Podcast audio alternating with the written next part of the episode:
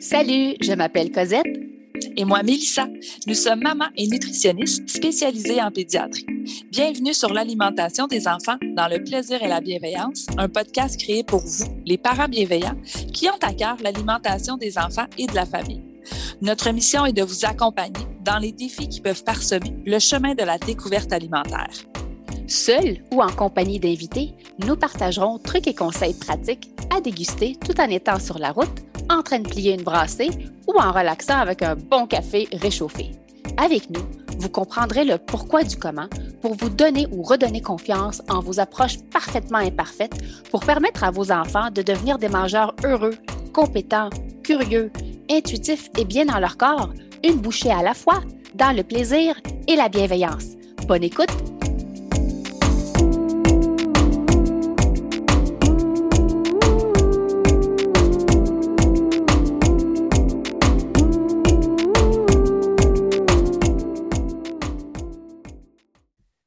Salut les parents bienveillants et bienvenue au podcast L'alimentation des enfants dans le plaisir et la bienveillance. Bonjour Cosette.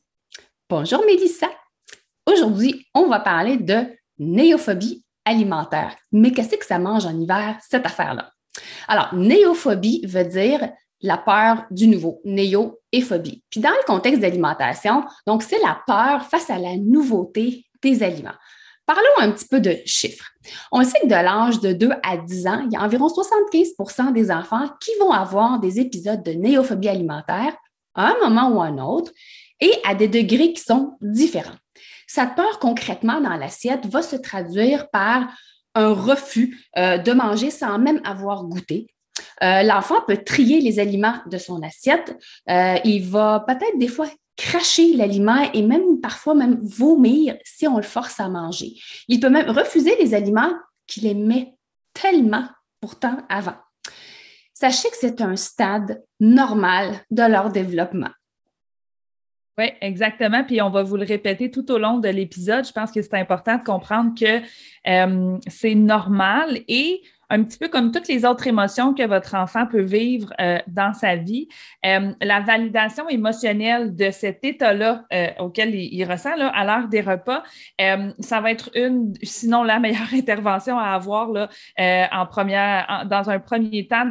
On veut écouter, on veut venir reconnaître, on veut venir reformuler, accepter en fait l'émotion que notre enfant est en train de vivre pour lui permettre justement de pouvoir être plus calme, donc pour être plus disponible euh, à découvrir, en fait, puis à venir ajuster là, euh, son comportement pendant les repas. C'est sûr qu'à l'inverse, on ne veut pas tomber dans la punition, dans la menace euh, ou même forcer un enfant à manger dans, des, dans une situation comme ça, en fait, parce que là, vous allez vraiment augmenter beaucoup, beaucoup, beaucoup le sentiment de stress de votre enfant et plus l'enfant va être stressé à l'heure des repas, plus cette peur-là va venir prendre, va devenir un peu démesurée. Et il faut comprendre que cette peur-là, il la vit réellement, comme la peur des monstres en dessous de son lit. Vous, vous le savez qu'il n'y a pas de monstre, mais votre enfant, lui, à l'intérieur de lui, l'émotion, elle est là. Donc, c'est important de lui accorder euh, de l'attention pour que tranquillement, ça puisse s'estomper. Euh, je vous l'ai dit, ça reste une étape qui est tout à fait normale, mais ça ne veut pas dire que c'est banal chez les parents. On comprend que ça peut devenir très confrontant, très irritant aussi là, chez certains parents parce que justement, tout d'un coup, notre enfant qui mangeait donc bien, qui, aimait découvrir, là, il est devenu hyper fermé. Des fois, on peut peut-être justement se demander si c'est pas, euh, pas nous qui a fait quelque chose de pas normal, de, de pas correct, mais non, en fait, c'est un stade normal de son développement habituellement, le pic de la néophobie alimentaire, on va le retrouver autour de l'âge de 2 à 6 ans, particulièrement dans le 3 à 4 ans aussi. Euh, c'est aussi le moment, en fait, dans le développement de vos enfants où votre enfant est beaucoup plus mobile. Euh, vous pouvez avoir des grands explorateurs qui aiment justement aller découvrir euh, son environnement. Puis il y a justement certains experts euh, qui pensent qu'il s'agirait en fait de la néophobie alimentaire, qu'il s'agirait en fait d'un comportement adaptatif mm-hmm. qui viserait à protéger l'enfant pour pouvoir l'empêcher de consommer des aliments qui seraient potentiellement toxiques. Oui. Puis vous le savez peut-être pas, mais chez les enfants d'âge préscolaire, on a environ 70% de ces cocos-là qui sont ce qu'on appelle des super goûteurs. Vous allez dire, oh, wow, c'est un super pouvoir. Ben oui, puis non. c'est un super goûteur, c'est-à-dire qu'ils ont plus de papilles gustatives, ce qui les rend plus sensibles aux composants qui sont amers. Puis on s'en a, les composants amers sont surtout dans les légumes. Puis l'amertume, elle est associée au poison qu'on retrouve euh, dans certaines plantes, mais ce n'est pas les plantes qu'on mange aujourd'hui. Donc, pour faire le lien un petit peu avec ce que Mélissa disait, euh, les enfants sont plus mobiles, puis si on recule il y a des milliers d'années, eh les enfants avaient tendance à aller manger un petit peu ce qu'ils voyaient, ce qui était accessible à leur hauteur, donc les plantes qui pouvaient être potentiellement euh, toxiques. Donc, ce comportement-là, elle peut probablement sauver des vies dans le passé, cette néophobie alimentaire-là, puis le fait d'avoir des super goûteurs. Mais on s'entend qu'elle peut nous compliquer un petit peu la vie euh, de nos jours parce qu'il y a moins de chances qu'un enfant consomme un aliment toxique, c'est moins accessible. Puis ça ne fait pas partie des légumes, en fait, euh, accessibles à l'épicerie ou qu'on va présenter à nos enfants. Mais en plus, c'est que les légumes sont reconnus vraiment pour leurs bienfaits au niveau de la santé. Alors, sachez que lorsque la nouveauté, elle est présentée à l'enfant, quelque chose de nouveau, quelque chose que ça fait longtemps euh, qu'il n'a pas vu, il va se baser principalement. La première des choses, c'est sur les caractéristiques visuelles. Euh, pour juger si l'aliment, pour lui, est sécuritaire ou non, euh, si l'aliment, selon lui, va être amer ou pas, donc pensez à tout ce qui est vert, tous les légumes, ou à l'apparence, de ce que l'enfant a qualifié de dégueu. Tu des fois, les enfants vont dire, ben, ce qui est de telle couleur, de tel format, ben, pour moi, euh, c'est dégueu. Alors, sur toutes ces perceptions-là de l'enfant, euh, il risque fort probablement de refuser euh, cet aliment-là. Donc, en combinaison avec le fait de valider l'émotion de l'enfant, c'est hyper important. Puis vraiment, c'est l'approche qu'on va prôner chez les enfants pour l'aider à traverser cette phase qui est normale de son développement et de se familiariser à ces nouveaux aliments, c'est de lui, permettre de les toucher, vraiment d'être en contact avec les aliments sans nécessairement dire qu'ils vont les mettre dans leur bouche. Alors, certains enfants vont avoir besoin je sors un chiffre, là, on entend souvent les moyennes 15 à 20 expositions. Mais dites-vous, c'est des moyennes. C'est qu'il y a eu des enfants qui ont eu besoin de beaucoup plus d'expositions, puis des enfants de beaucoup moins pour arriver à une moyenne. Mais c'est une moyenne parce qu'il y a des enfants qui vont sortir complètement de ces chiffres-là, puis on va être rendu parfois à 579 expositions, puis ça reste que l'enfant n'apprécie pas la présence de l'aliment sur la table, dans son assiette et encore moins dans sa bouche.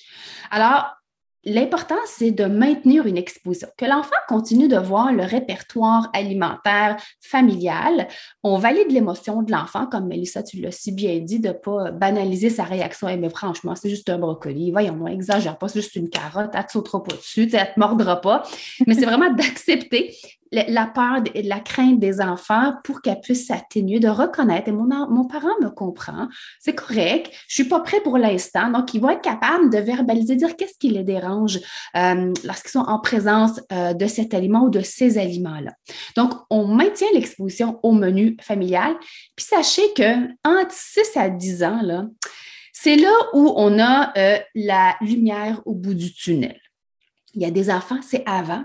Puis il y a des enfants vraiment plus entre l'âge de 6 à 10 ans. Encore une fois, au début, j'avais dit, c'est à divers degrés la néophobie alimentaire. Puis la façon comment on accompagne nos enfants va faire en sorte que ben, ça va passer plus rapidement ou certains enfants sont un peu plus anxieux, sont un peu moins euh, aventureux vers les aliments, curieux envers les aliments. Fait que ça peut varier d'un âge à l'autre. Mais entre 6 à 10 ans, règle générale, c'est là la lumière au bout du tunnel, mais toujours en appliquant ce qu'on appelle ben, des stratégies qui sont appropriées, qui sont sans stress, qui sont toujours dans la bienveillance euh, pour euh, toujours nos actions concordent avec le niveau de développement et de compréhension euh, de nos enfants. Et graduellement, ben, le répertoire alimentaire de votre enfant va finir par s'élargir de façon graduelle, mais la phrase à retenir, c'est à son propre rythme. Il n'y a, pas de, il a pas de date butoir. à 10 ans, normalement, tu es supposé tout aimer. C'est à son rythme, l'enfant. Mm-hmm. Euh, patience, la néophobie alimentaire, là, s'atténue au fil du temps. Donc, c'est vraiment le temps, je pense, c'est une des meilleures épices. Oui, exactement, ça c'est vrai. Puis euh, en fait, si on résume en fait tout ce qu'on a dit sur cette phase-là, euh, je vous le répète, c'est une phase qui est tout à fait normale. Habituellement, vous allez la voir apparaître chez vos enfants entre l'âge de 18 à 24 mois. Donc nous, c'est pas rare quand on fait des consultations. Euh, moi, je demande toujours une petite historique, un petit peu l'histoire alimentaire des enfants, et souvent les parents me l'écrivent. Tout allait bien à partir de l'âge de 2-3 ans, il s'est mis être de plus en plus sélectif. Donc, on le dit un petit peu plus tôt, c'est 75% des enfants qui vont passer à différents niveaux, mais qui vont vivre cette phase-là de la néophobie alimentaire. Donc, comme on a dit oui, là, c'est dans le 2 à 10 ans. Le pic est en plus dans le, dans le 2 à 6. Euh, puis beaucoup dans le 3 à 4 ans. Puis j'aimerais faire un lien ici parce que quand je le dis aux parents, souvent ils font Ah oui, c'est vrai. Euh, dans tout le développement de l'enfant aussi. Euh, tu sais, la phase du 2 ans, du 4 ans, beaucoup d'affirmation de soi. L'enfant veut devenir tranquillement autonome. Fait que la néophobie alimentaire, combinée aussi avec ce, ce désir-là que l'enfant là, devient euh, un être qui, est, qui se sent capable de tout faire par lui-même, c'est là hein, que vous vivez beaucoup, beaucoup de défis. Euh, donc, de bien comprendre, comme je vous disais, que la néophobie, elle est normale. La lumière au bout du tunnel va arriver dans la deuxième partie, là, dans, le, dans le 6 à 10 ans N'oubliez pas de valider, même de le dire à votre enfant, c'est normal ce que tu vis. Je comprends moi aussi. Puis on peut des fois revenir à notre propre expérience comme enfant. Peut-être que vous aussi, vous allez, vous souvenir de certains aliments que ça a été vraiment plus long, euh, apprendre à les aimer, mais ne maintenez pas votre enfant. Euh, dans cette, dans cette peur-là, dans le sens qu'on va continuer à l'exposer. Moi, ce que je veux, c'est que tranquillement, le stress diminue à l'heure des repas, mais en étant à l'écoute. Notre enfant, il sait que nous, on va ajuster, on va adapter le repas sans cuisiner un autre repas pour lui, mais on va adapter la façon de le présenter pour qu'il continue d'être exposé à de la variété, à quand même les aliments familiers, ceux qui connaissent, ceux qui le sécurisent quand ils arrivent à table. Eux, ils vont continuer d'être disponibles, mais au travers de ça, je continue de l'exposer au répertoire familial pour qu'il apprenne tranquillement à avoir de moins en moins peur. Puis ce sentiment-là, à partir du moment où le parent ajuste aussi ses attentes, comme on vous expliquait, quand on comprend que c'est normal, déjà, je pense qu'il y a une pression euh, mm-hmm. qui va redescendre un petit peu, puis tranquillement après ça, euh, ce qu'on veut justement, c'est faire preuve de confiance, de patience, de beaucoup, beaucoup de bienveillance, et ce qui va vous aider beaucoup aussi pour bien vivre cette phase-là. Euh, allez réécouter nos épisodes sur le partage des responsabilités, nos épisodes 1 à 3, on vous explique bien. Euh, nous, c'est un cadre sur lequel on se base. Moi, je le dis toujours, chaque famille va ensuite aller trouver sa formule, mais reste que ça, c'est quelque chose, un peu euh, une structure sur laquelle vous allez pouvoir vous baser pour trouver votre structure familiale. Et on a aussi un épisode, l'épisode 26 avec Joanie Loisel, qui est psychoéducatrice, où on parle de l'impact du stress à l'heure des repas. Donc, ces épisodes-là vont aussi vous permettre de mieux comprendre, puis de mieux intervenir, puis de devenir vraiment un allié euh, pour vos cocos pendant qu'ils vivent cette phase-là et non pas euh, venir ajouter justement de la pression ou augmenter le sentiment de peur euh, à l'heure des repas. Là. Oui. tu sais, votre, coco, là, il n'est pas brisé. C'est souvent ben ça qu'on nous dit. Il y a quelqu'un qui a échangé mon bébé, c'est plus le même. mon enfant, il est brisé. Il a ramassé quelque chose sur le bord du chemin, mais qu'est-ce qui est arrivé? Mais souvent, on a cette réaction-là quand on ne le sait pas ou on l'a lu, mais on se dit, bah, ça ne m'arrivera pas.